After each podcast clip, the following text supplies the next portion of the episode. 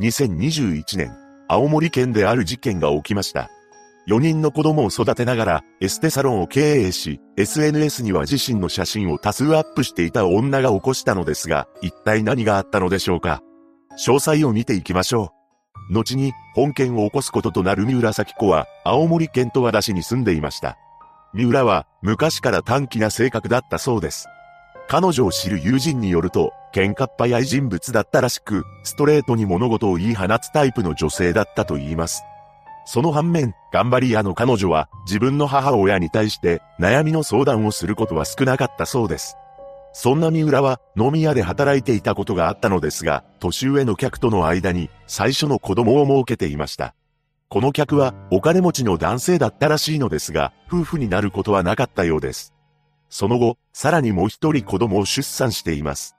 そのため、後に被害者となる内縁の夫と出会った時には、二人の連れ子がいたそうです。この内縁の夫は、会社員の K さんという方で、彼にも連れ子がいました。交際関係となった二人は、やがて互いの連れ子も含めて、生活を共にするようになったそうです。そんな中、三浦と K さんの間にも、子供が生まれています。つまり、三浦の連れ子が二人、K さんの連れ子が一人、二人の間に子供が一人と、最終的に計六人で暮らすようになったのです。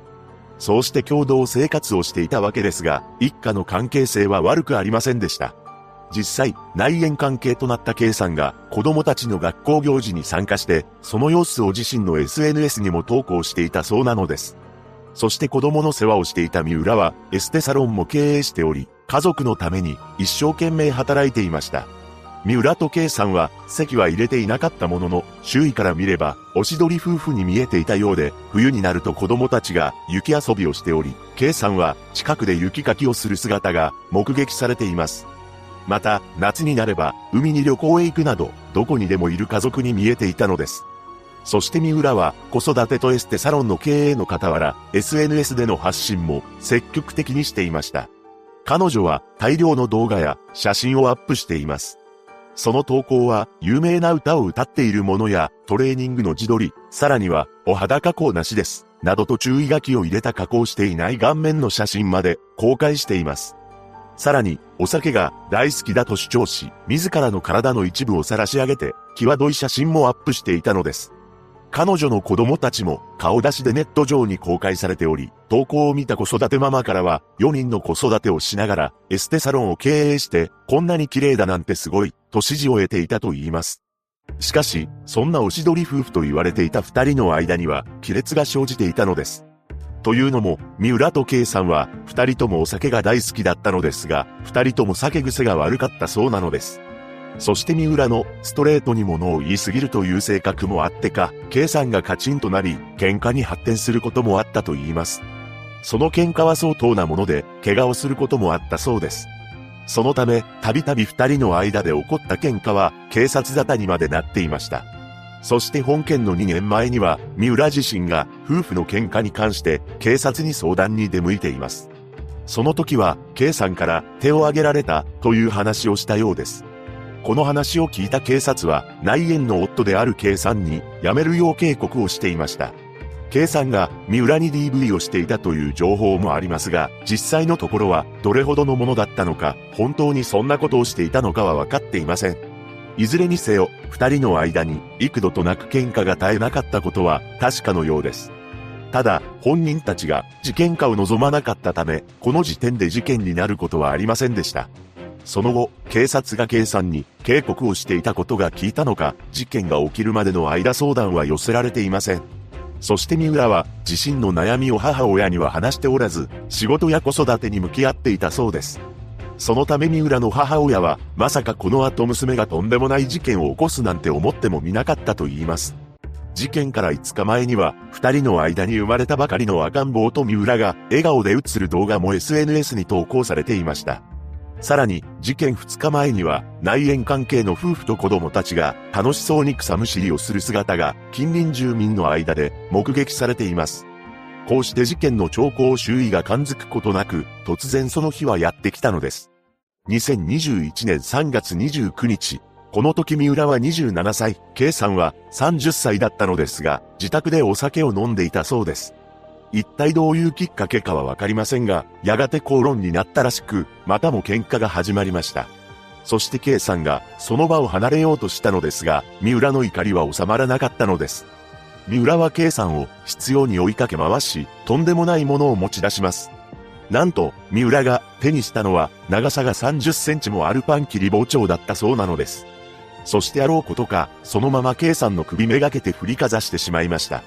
この時三浦は複数回攻撃をしたようで、次第に家の中は赤く染まっていきます。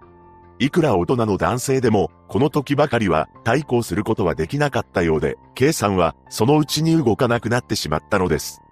さらに、三浦はこの時の状況をスマホで撮影していたと言います。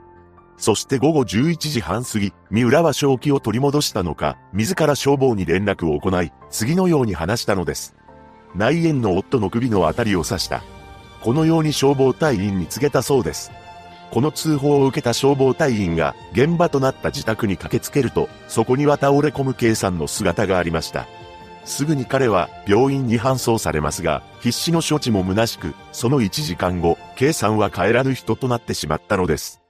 三浦は自らの犯行だというのに、すごい悲鳴を上げながら、K さんの名前を呼んでおり、しっかりして、などと叫んでいたと言います。そして翌日の早朝に逮捕されました。その後、青森地方裁判所で初公判が開かれており、三浦は起訴内容について正当防衛を訴え、無罪を主張したのです。弁護側は犯行時の状況を威嚇のために持ち出した刃物が揉み合いの際に刺さったと説明しています。その一方で検察側は、複数回攻撃をした危険な犯行であり、身勝手で短絡的、犯行を否認していて、反省の態度が見られないとして、三浦に対し懲役16年を求刑しました。そして2022年9月6日、判決公判で裁判長は、被告が犯行の際に撮影していた動画の映像や音声の記録などから、生命の危険が迫るような仕打ちを内縁の夫である計算から受けた様子はなく、正当防衛は成立しないと指摘しています。その上で、相当な力で犯行に及んでおり、危険性の高い行為だったことは明らかで、三浦が計算の命を奪うという強い意志も認められると説明しました。そうして言い渡された判決は懲役13年だったのです。判決を受け、弁護側は控訴するか検討すると話しています。残された子供たちのうち、三浦土地の繋がった3人については、三浦の母親が面倒を見ているそうです。そして三浦の母親は、テレビの取材に対し、私の育て方が悪かった、と涙ながらに謝ったと言います。SNS に大量の自撮りをアップしていた女が起こした本事件。三浦は SNS に自らの写真とともに次のような言葉を投稿していました。